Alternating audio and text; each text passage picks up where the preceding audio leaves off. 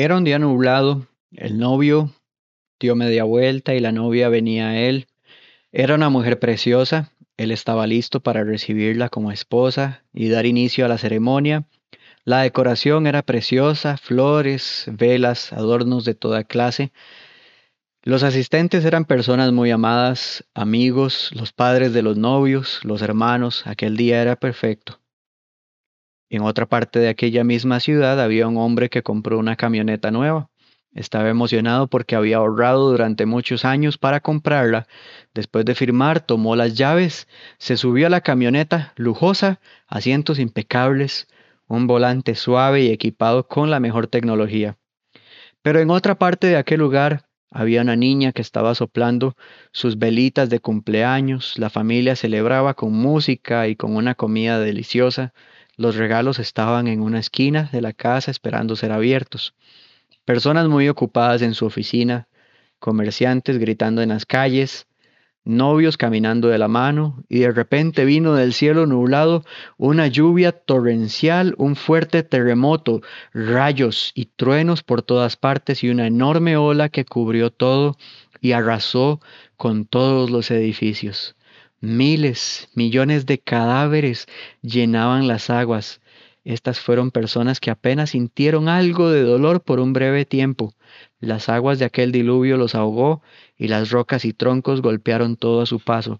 No hubo oportunidad para correr, no hubo oportunidad para buscar una zona alta, todos murieron.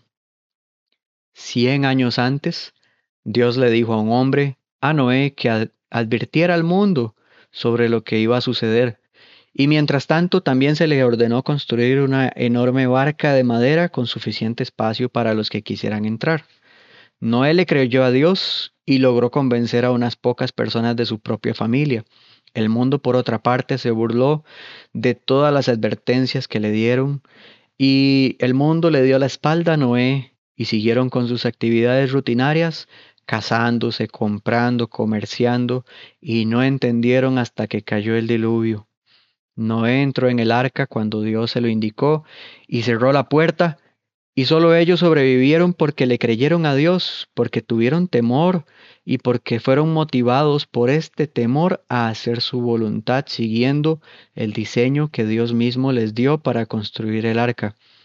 Y mientras la tormenta y los terremotos destruían el mundo, aquellos ocho eh, habitaban en el arca con suficiente comida y las condiciones necesarias para sobrevivir y hasta que el caos pasara. El punto que aprendemos es este. La Biblia nos dice que en el futuro vendrá un día similar. En el libro de los Hechos, en el capítulo 17, versículos 30 al 31, nos indica que Dios está dispuesto a perdonar y pasar por alto los pecados de aquellos que se arrepienten y esto lo ha hecho porque ha establecido un día en el que juzgará al mundo nuevamente del modo más justo posible. Muchos estarán atravesando las mismas condiciones, casándose, haciendo negocios, soplando velitas. Eh, muchas personas, millones, estarán haciendo cosas del día, rutinas, eh, personas que no se habrán dado cuenta de que el día final ha llegado. No habrá más oportunidad para el impío, no habrá más paciencia de parte de Dios.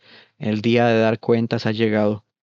Pero miles de años antes, el Señor tuvo paciencia y miles de millones eh, de personas tuvieron oportunidades que habrían desaprovechado.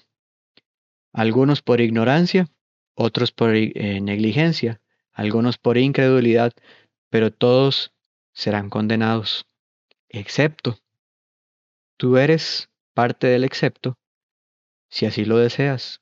Si no quieres que sea así, si no quieres ser parte de los que mueren en el diluvio, el Señor nos invita en Mateo 6:33 diciendo, busca primeramente el reino de Dios. Esto dice Jesús, esta es la prioridad, buscar hacer la voluntad de Dios, entrar en el arca, aceptar la realidad de que nuestro mundo está preparado para un último juicio, un juicio que no será por agua, sino por fuego.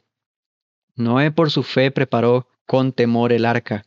Usted y yo por temor, por esa fe que nos motiva a respetar a Dios, debemos hacer algo y hacerlo bien, siguiendo el modelo que Dios nos ha dado, creyéndole a Dios y confiando en todo lo que Él indicó para salvarnos. Usted y yo podemos ser parte de los que preparan un arca para su futuro. Todo comenzó con la fe, con una fe que actuó para salvar al alma, con una fe que escuchó a Dios para procurar el bienestar futuro. La gente vive hoy en sus rutinas, vive en el hoy, no piensan en su futuro, no piensan en el mañana, para sus vanidades, para sus pertenencias, no así los que buscan a Dios. Los que buscan a Dios siempre están pensando en el mañana, en un mejor mundo, en un futuro, en hacer la voluntad de Dios como prioridad y luego darle lugar a las ocupaciones diarias del día. Te invitamos a prepararte y a cultivar la fe en tu vida y a conocer cuál es la voluntad de Dios para nosotros.